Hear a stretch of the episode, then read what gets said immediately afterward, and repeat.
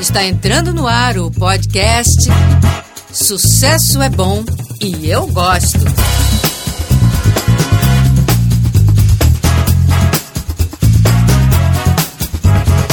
Comigo, Esther Jablonski, Graciele Da Vinci, Tayana Jung, Thais Garcia e Vivian Freud.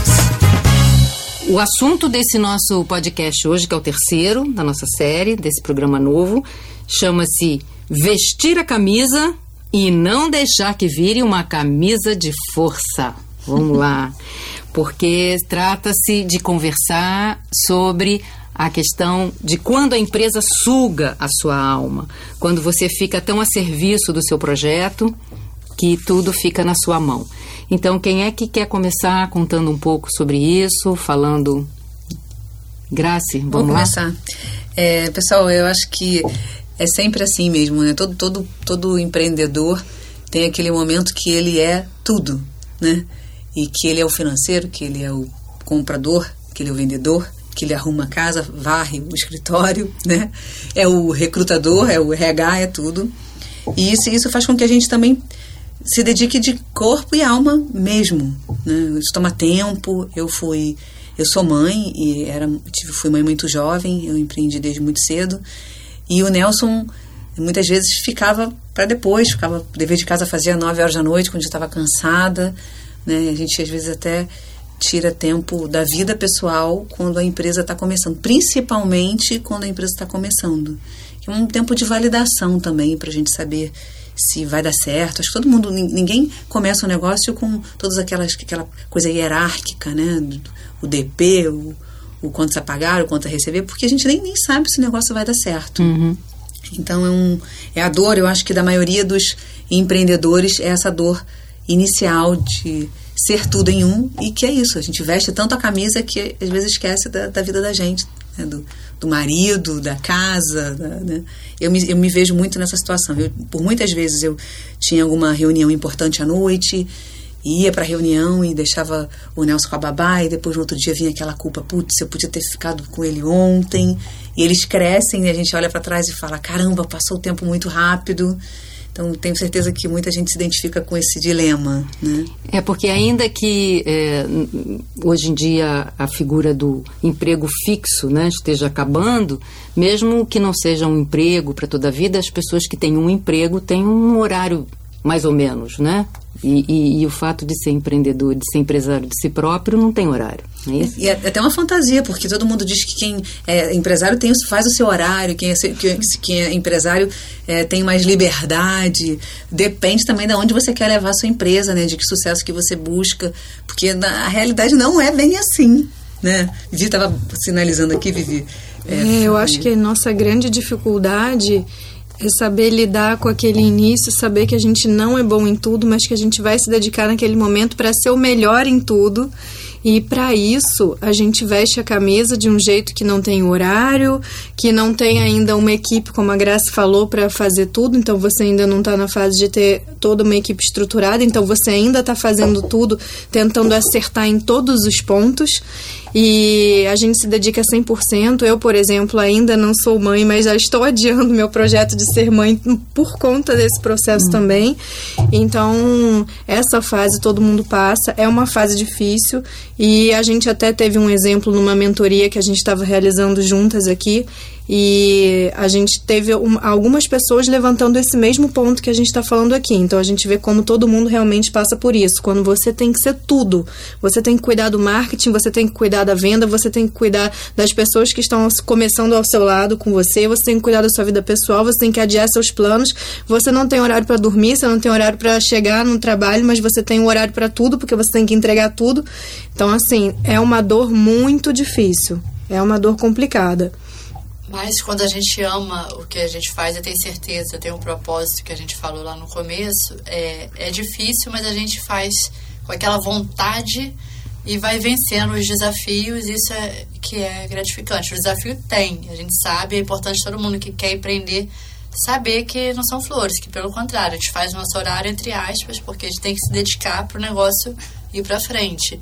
Saber se dividir, saber se organizar para você fazer tudo que a empresa exige de você, mesmo que seja algo que você não gosta, Mas se você tem um objetivo, aquilo vai sendo resolvido gradativo e, você vai se motivando e vai vencendo. Fazer o que não gosta é, é uma coisa muito, muito engraçada, porque é, quando você trabalha para uma empresa, no geral, você está dentro de um departamento, você tem umas tarefas muito específicas que você desenvolve, né? E no papel do empresário, tem as outras que também você nem espera. Uma caixa d'água transborda, aconteceu comigo semana passada, inundou a loja de a loja, a nova loja, porque transbordou a caixa d'água do vizinho e desceu pelas paredes e entrou na loja quando foi abrir a loja de manhã, estava tudo alagado. Até com essas intercorrências, né? É, ou então aquele parceiro, funcionário que está se dedicando, dedicando bem, tá, aquele departamento onde ele está está indo muito bem, de repente a pessoa vai embora, né? Como você fica? O empresário tem vários é, desafios de fazer o negócio crescer e administrar todas essas esses pepinos que aparecem. É, dentro dessa desse contexto, eu, eu tenho alguns casos assim, né? A vida como ela é também. É, o meu negócio diferente do, da, do, do grupo aqui é consultoria. E nós começamos com, com home office. Então, vocês imaginam um negócio dentro de casa, e sendo que o meu sócio é meu marido. Então, você hum. tem um negócio dentro de casa e ainda o seu sócio é seu marido. Então, imagina o que é vestir a camisa. É. Não é nem vestir a camisa, né? Na verdade, é mais que isso. O meu trabalho no início, é... eu vivia numa bolha. Então era mais que vestir a camisa. Eu era totalmente inebriada pela paixão, que é o que a Thaís colocou aqui. É, as pessoas falavam e eu falava, sou louca pelo que eu faço. E isso justificava tudo o que eu fiz. Então, o que, que foi tudo que eu fiz? O negócio foi crescendo, nós tivemos então o nosso espaço, o nosso escritório, e não mudou a dinâmica porque nós morávamos na mesma casa. Então Uhum. a gente saía do escritório e levava o trabalho para casa. E aí a gente começou a criar algumas regras do tipo na cama não pode falar de trabalho. no É. quarto não pode falar de trabalho. É, a gente entrava, um ia tomar banho, o outro ficava conversando, alongando a conversa do trabalho, porque não, né? Então, é, Fica como uma espécie de, de cachaça, né? É uma cachaça, é um uma- vício. É um vício, É um você- a vício. adrenalina, porque está sempre ligado. E, quer, e ao mesmo tempo, como vocês falaram, se é uma coisa que você gosta, que, te- que, que é o teu propósito, passa. entra no sangue. né? Exatamente. Só que aí vem o efeito colateral. Né? O efeito colateral é que, é, no nosso caso, por exemplo, a gente começou a se isolar de fato, e por isso uma bolha. Porque o, a- o nosso assunto era só esse. Então só a gente aturava o nosso assunto, obviamente. né? É, o nosso assunto, então, era limitado ao nosso trabalho e, e, e, e as reflexões que a gente tinha do nosso trabalho. Além disso, a nossa formação é igual, então, assim, o nosso assunto era muito a gente. É, a gente acabava não tendo tempo, os nossos horários começavam a ser horários, assim, muito loucos. Então, sei lá, a gente trabalhava de domingo a domingo. Então, amigo, pra gente, era, era um custo, porque o tempo que a gente tinha que dedicar aos amigos, ele custava o tempo que a gente não ia dedicar ao trabalho, ou o mínimo a nós dois. Então, gente, falar de camisa de força, falar do quanto o trabalho pode colar na gente, isso começa a trazer um transtorno. Porque a vida não é só o dinheiro que o trabalho vai, né, vai dar, não é só o sucesso que o negócio vai ter. E eu comecei a ficar triste, né? Então, sei lá, três anos ou quatro anos depois, eu estava conversando com a minha psicóloga e aí falei assim, meu coração tá transbordando com vontade de amar, porque eu tenho muito amor para dar e eu tô sentindo falta dos meus amigos. E aí, né? E aí é, é- isso é muito interessante, porque é, eu tive que novamente aprender a me relacionar, a ampliar os, as amizades, né? E criar tudo isso. Então, quando a gente fala de trabalho, é, a gente também tem que entender o equilíbrio de que trabalho faz parte da vida, ele não é a vida. E hoje isso é muito claro para mim. É porque é, é, há um fator assim interessante que a gente vê nas pessoas des- desempregadas, né? O trabalho também de uma certa forma organiza a vida das pessoas, né? O cria um desempregado, ritual, né? ritual. É, você passa a ter um, um- um sistema de dia, o teu dia tem um funcionamento, então as pessoas desempregadas ficam com a vida meio caótica também, né? Uhum. Então isso é uma coisa interessante. Agora, é, tem um outro fator que eu acho importante também de, de, frisar aqui, que além dessa, dessa captação do, de todos os momentos da vida que, que essa fissura do trabalho traz, também ele te deixa meio cego, né? Porque você acaba não tendo distanciamento, né? Para ver um pouco de fora. Sim. Sim, eu acho, eu acho, porque uma quando perspectiva, a perspectiva né? de quando você está muito inebriado naquele tema, naquela ação, no seu produto, no seu serviço, é, a sua capacidade também, muitas vezes, de, de olhar para horizontes, é, criar novas oportunidades, ela pode ser comprometida ou não, uhum. porque a depender do estágio que você tiver. Por uhum. exemplo, a Graciele aqui. É, hoje ela está num estágio que ela tem uma capacidade de olhar externo muito grande. Uhum. Mas ela, ela já passou pelos momentos. Eu hoje é, também tenho. Eu estou em outra fase. O trabalho uhum. já não, não me puxa tanto. Por, por várias circunstâncias. Primeiro porque eu hoje consigo me colocar, mas ao mesmo tempo também eu estou em outro momento uhum. no meu negócio. Então, Esté, eu acho que isso que você traz como inebriar pode acontecer a depender do nível que você também está uhum. desenvolvido na ação que você faz. Essas mentorias que vocês costumam participar e que eu já visitei algumas, interessante, é, elas falam, as, as empresárias, as empreendedores, ou os empreendedores de forma geral, trazem isso bastante, né? Vocês têm essa experiência? Acho que é unânime, né? Entre é, as pessoas que a gente conversa, é, não só aqui no nosso círculo, quando a gente vai para fora também, né? lá em São Paulo, que a gente participa das acelerações. Todo mundo tem essas questões e a gente está sempre se encontrando para tentar achar um caminho juntos, né? Porque essa troca você ouvir outras pessoas ajuda. Uhum. Tem insights. Há uma que... grande dificuldade, na verdade, que todo mundo traz à tona da gente realmente sair da nossa casinha, né, da nossa caixa, para enxergar o mundo e conseguir trazer até algumas coisas novas e é, para o nosso negócio. Porque enquanto a gente está ali 100% focado em tudo o tempo todo, que é vestindo a camisa, dependendo do momento, como a Tayana colocou muito bem, quando você tem que ser tudo ao mesmo tempo, realmente você não sai da sua caixinha. Uhum. É, Cria-se uma grande dificuldade de você ter o seu tempo até para você sair e trazer coisas novas para dentro.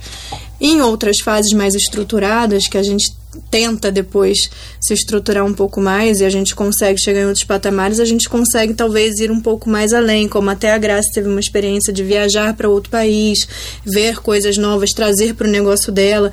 É, enquanto a gente está nessa dor de fazer tudo o tempo todo, aí a gente tem uma grande dificuldade, sim. É, sobre isso, é, as mentorias, eu participei de dois processos de mentoria, as mentorias têm muito desse propósito, de efetivamente tirar a gente do, do, do conforto, da zona de conforto. E foi muito bacana, é, o meu foi um movimento de buscar a mentoria, né? Eu vou te confessar que eu nem sabia exatamente o que era tudo isso, mas me permiti eu fui buscar ajuda, que eu falei, eu estou muito operacional, porque a gente fica operacional. Quando você é só operacional, você deixa de ter uma visão estratégica, e a visão estratégica é que vai alavancar o seu negócio, a visão estratégica é que vai te mostrar, ou até fazer você questionar o que você faz hoje, a maneira com que você, de como você faz hoje. E a Luísa até falou, a Luísa Helena Trajano é uma, uma das minhas mentoras, e numa conversa assim, não só comigo, mas com o grupo todo, ela fala, gente, esse, esse, essa, essa mentoria da Ernest Young, ela vai te dar a oportunidade de inúmeros de inúmeros é, encontros, de inúmeros eventos. Ainda que esse evento não tenha nada a ver contigo, vá. Vá, porque você sempre vai aprender alguma coisa trocando com outro empresário. Porque nos eventos estão sempre muitos empresários reunidos, de, de, de forma, de, de, de é, tipos de negócio totalmente diferentes. Não deu outra. Né? E se permitir isso. E para isso também tem algumas, tem algumas formas. Eu chego a sair porque a gente já se organizou um pouco. Mas estar dentro do negócio, vestir essa camisa que fica a camisa de força, é a camisa de força também que te limita, que te impede de crescer.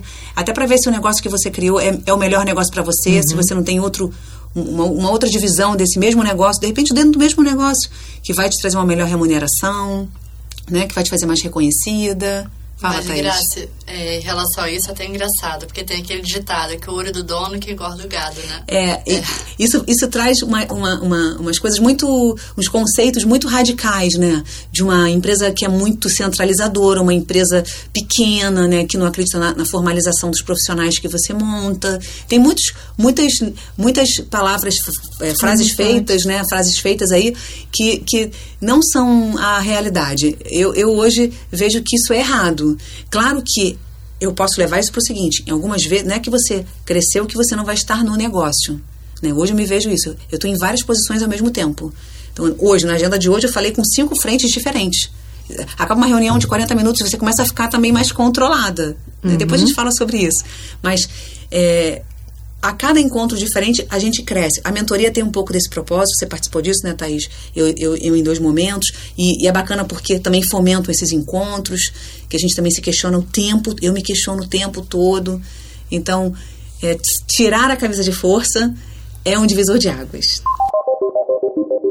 Então, pegando aqui essa, essa deixa da, da Thaís e da Grace com relação a essas mentorias, ao que vocês têm vivenciado nos treinamentos, etc. Então, que ações eh, vocês têm trabalhado, vocês estão atentas para lidar com essa questão? Quais são as estratégias? O que, que vocês propõem? Quem quer começar?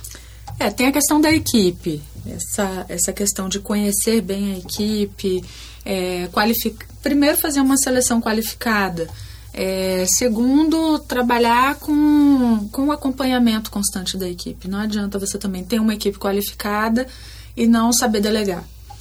Mais que saber delegar é saber acompanhar o processo. Muitas vezes é, a gente delega, mas não acompanha. E no que você não acompanha o trabalho da equipe, é no processo que as coisas acontecem. Porque há um resultado, então você delegou e tem um resultado, mas para chegar no resultado tem o fazer, tem o caminhar. Esse caminhar é muito importante né, no processo da liderança. Eu, eu fui negligente em alguns momentos, principalmente no início. É, por exemplo, eu tive uma, uma virada de chave de tamanho de equipe que quase que eu fiquei com uma equipe cinco vezes maior que eu tinha. E eu tinha uma equipe muito qualificada, academicamente falando. E então eu acabava que, que eu achava que aquela equipe sozinha ia dar conta, porque ela era altamente qualificada e eu tinha muita demanda também. Eu falava, sozinha eu dava conta, então agora eu tô com cinco mega qualificados, eles vão dar mais conta que eu. E a verdade não é essa, porque quando você tem equipe, você também tem uma coisa que é relacionamento. E a gente esquece que é gente. Então, gente tem relacionamento, gente tem sentimento, gente tem problema. Então, eu, eu consegui muitos, muitos resultados, mas eu não consegui, em alguns momentos, um bom clima. Talvez nem, nem consegui, nem estava atenta a isso. Então, é, isso é um ponto que, que eu chamo bastante atenção, é que não adianta ter só uma equipe. Você precisa acompanhar, você precisa delegar, você precisa inspirar, você precisa crescer e caminhar junto com essa equipe. Óbvio que tem o tempo para isso também, né? Você tem que organizar o seu tempo para isso tem também. que ter seus canais abertos para poder captar as, a, a forma de ser das pessoas, Sim. né? Porque não necessariamente a qualificação é, é- é o final da- do processo, né? Quer dizer, a pessoa às vezes tem um temperamento, tem uma maneira de ser que é mais adaptável, um, né? E existe ou uma coisa chamada química também, É. porque são várias pessoas que estão juntas e ali vão ter vários sentimentos. Eu só queria dizer que eu, eu depois eu comecei a me qualificar para dar conta disso. Então eu eu fiz uma formação, eu falei que eu precisava entender de gente, logo eu que achava que entendia muito de gente, porque né, as amigas, não, Tayana entende, Tayana nananã, todo mundo gostava de contar a história, uma coisa é, é aí, outra coisa é no trabalho e na vida. Então eu comecei, eu fiz uma, uma formação em coach, eu não exerço, né, não é uma profissão, mas foi uma forma que eu foi um caminho mais rápido que eu encontrei. É, depois eu, eu sou mediadora de conflitos, porque também eu, eu entendo que isso era importante para o meu trabalho, para as entregas, mas principalmente para as relações.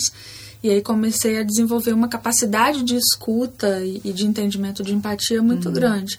E hoje eu faço psicologia, porque foi uma coisa que mexeu tanto comigo que, que, que me mostrou essa possibilidade uhum. de olhar para o uhum. outro de outras formas.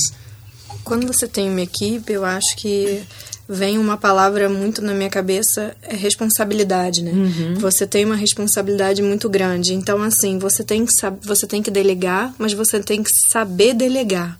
Você tem que ter clareza para delegar, você tem que saber o que você está até esperando da pessoa, se você está passando aquilo que você depois quer ter de resultado. Depois, uma coisa importante é você dar o suporte para aquilo, porque às vezes você está entendendo naquele contexto que as pessoas não estão conseguindo, talvez, ter o resultado por algum falta de suporte que você poderia estar promovendo ali.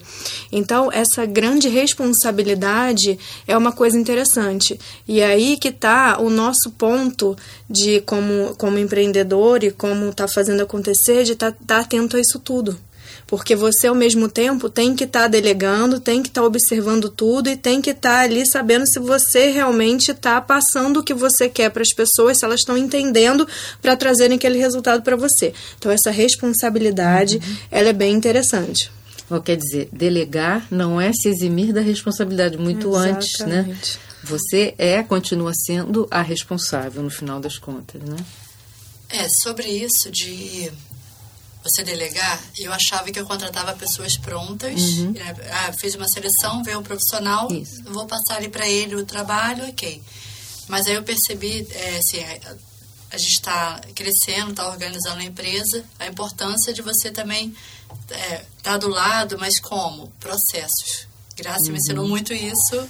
Em um ano, como que a gente se transformou porque às vezes o óbvio tem que ser dito. Você acha que. Para você aquilo é óbvio porque o negócio é seu, você criou o negócio, foi crescendo. Uhum. Para a pessoa que vem de fora, ela não conhece seu negócio. Então, um grande diferencial para mim nessa etapa, para poder delegar com mais é, tranquilidade, está tudo escrito, tem um passo a passo, é o POP, é o processo. Então, você acompanha, mas ele tem um apoio ali e você tem que treinar mesmo, gastar um tempo para a pessoa entender a cultura da empresa, os processos da empresa, porque a pessoa é, estudou, é um profissional, mas ele não conhece da sua empresa. Então eu já quebrei muito a cara nesse sentido de achar, de criar expectativa em pessoas que eu contratei, até cobrar demais, acompanhar e cobrar cadê o resultado mas faltou esse apoio. Então foi um Exato. grande aprendizado. Que é o suporte. É, que fez muita diferença para mim nos últimos tempos, é a preparação dessa pessoa. Ela pode ser uma excelente profissional, veio de, veio de uma outra empresa que fazia. É, tinha muitos resultados em outra empresa, chega na minha e não dá resultado. Por quê? Você passou a orientação. Agora, como a gente é uma empresa pequena, nem sempre, por exemplo, não tem um RH ainda que vai treinar vai ter que depender de mim no primeiro momento a preparar para eu poder ir delegando e ficar estratégica. Uhum. Então, isso são, são ciclos que às vezes você faz isso, tem que trocar a pessoa, começar de novo, mas quando você consegue atingir é, esse, é, que a pessoa atinja esse conhecimento da sua empresa, aí você deslancha, aí você vai, cresce, cresce, cresce, às vezes tem que dar uma recuada, mas eh, para mim foi um grande diferencial e eu agradeço muito a Graça, que, que me ajudou isso, muito. Eu acho que é, é, é uma corrente do bem. É, e eu estou falando isso aqui porque eu acredito literalmente na corrente do bem. Porque muitas vezes eu tive muitas dores e, e sempre fui uma pessoa muito ligada com o espiritual, acho que independente de cada crença de cada um aqui, não estou falando de religião, mas estou falando de, de, acreditar em alguma coisa, eu orava, Senhor, me mostra o caminho, sabe? Uhum. Me dá sabedoria para isso. E aparecia um amigo que entendia alguma coisa, que foi até um amigo que eu te falei de Niterói mesmo que me apresentou. A gente fez uma, um estudo do livro por seis meses em casa, na minha casa mesmo. Eu, eu, eu estudava esse livro, o Gerenciamento da Rotina do Dia a Dia do Falcone, de sete da noite até a hora que alguém dormisse. E não era eu que dormia primeiro, porque eu já sei que vou me sacanear aqui, porque eu, sou, dorme, eu durmo cedo, dorme, mas eu acordo muito cedo, gente. Cinco horas já estou de pé, cinco e meia. Então, quando vai dando onze horas da noite, o corpo pede cama.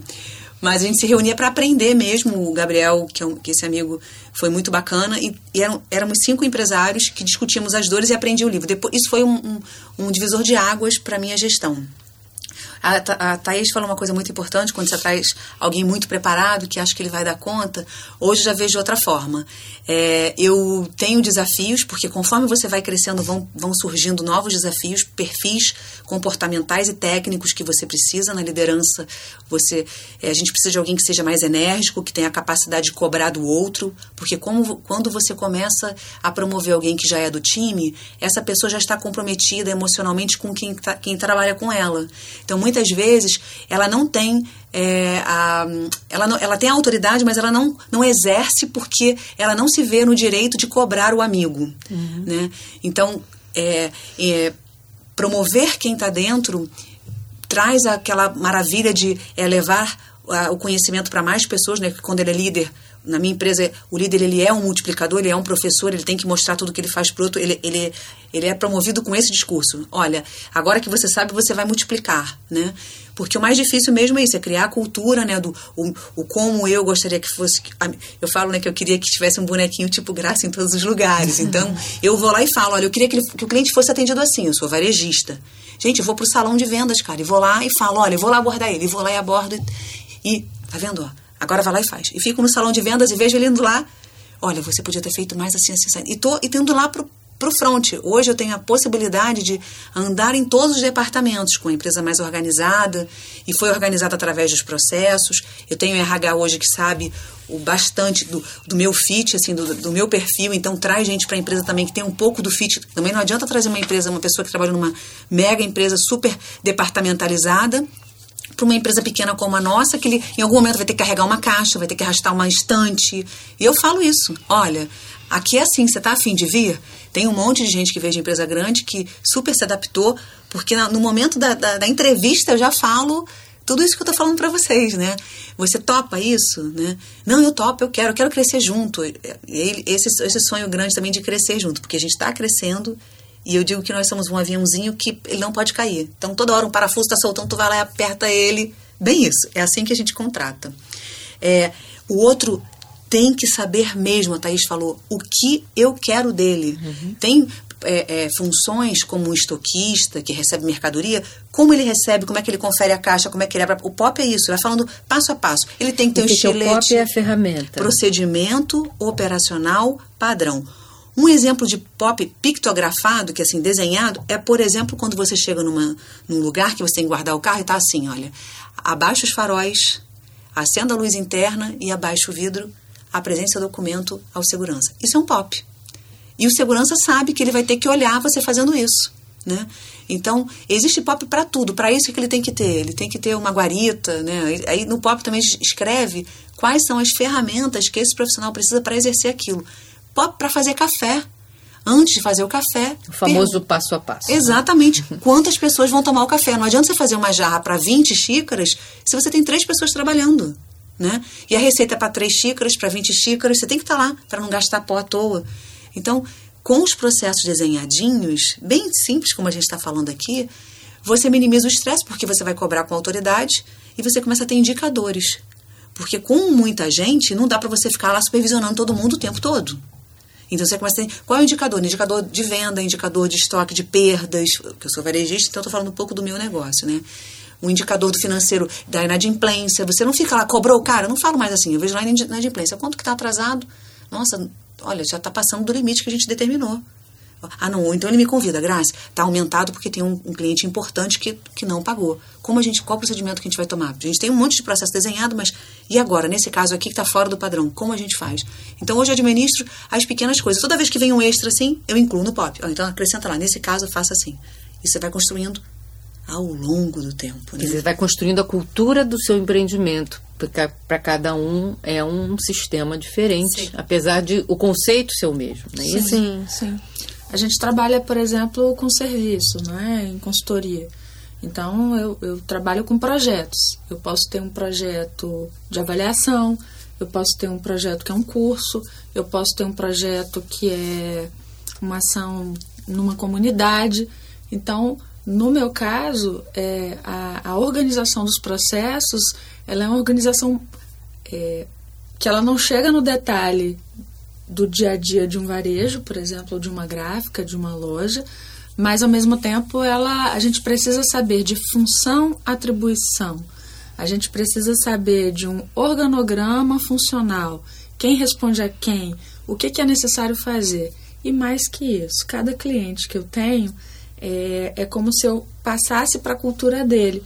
Então, por exemplo, se a gente tem um padrão com o um cliente, não um padrão de entrega é sempre o padrão de, de entrega, mas o padrão de relacionamento não necessariamente, porque vai depender da cultura do meu cliente. Então, é, a depender... Inclusive, quando a gente fala de, de vendas para fora também, né? Sim, fora do país, fora mais do ainda. país, né? mais ainda. É, a gente teve a oportunidade de fazer um trabalho é, em três países da América Latina e a gente teve que estudar, o, era a mesma empresa, fazia parte da holding, e a gente teve que entender como que era o comportamento das empresas lá, porque uma coisa é a empresa aqui, outra coisa é a empresa lá, e outra coisa é o nosso comportamento, porque a gente trabalha com relacionamento o tempo inteiro. Então, é, falar de processos é também falar de relacionamento. Cada empresa vai ter que organizar o seu e entender, no caso esse POP, é, da melhor maneira possível, porque você precisa saber, sim, de no mínimo funções e atribuições, e aí a partir daí desenvolver os processos. Isso ajuda também na contratação, né? Quando está claro também o profissional que você busca, Exatamente. tem essa questão da contratação. É, eu anotei aqui também o seguinte: uma- um fator motivacional, quando você tem indicador, é que você também tem pontos de comemoração. E todo mundo quer ser reconhecido. Não falo de dar dinheiro, prêmio, nada disso. É já chegar lá e falar: caramba, por causa do seu trabalho o indicador tá bom, né? Então, esse ponto de comemoração é muito bom para você, é muito importante para você é, engajar a equipe para o propósito que você quer, para aquele departamento, né? Acho muito importante. Bom, então eu acho que a gente não vai esgotar esse assunto, que Ah, ele é, na mesmo. verdade, é a alma de, de tudo que, que se refere ao empreendedorismo, né? Porque são as sutilezas dessa, do dia a dia. E a gente vai continuar um pouco nessa trilha no próximo episódio, em que a gente vai falar da questão do crescimento, né? Perfeito. Que evidentemente tem a ver com gestão de pessoas, que é o que a gente está falando aqui. Então, meninas, vamos nos despedir, cada uma aqui. Obrigada pela presença aí do. Eu só queria falar uma coisa: não é problema vestir camisa. o problema é a camisa de força. Isso aí, isso aí. Tem que essa medida, tem que ter essa medida né, Dayana? Que seja uma camisa leve, fresca, bonita, colorida, né? Que todos queiram usar. Exatamente. Que todos queiram usar. Perfeito, Thaís. Então, até o próximo. Sucesso é bom. E eu gosto.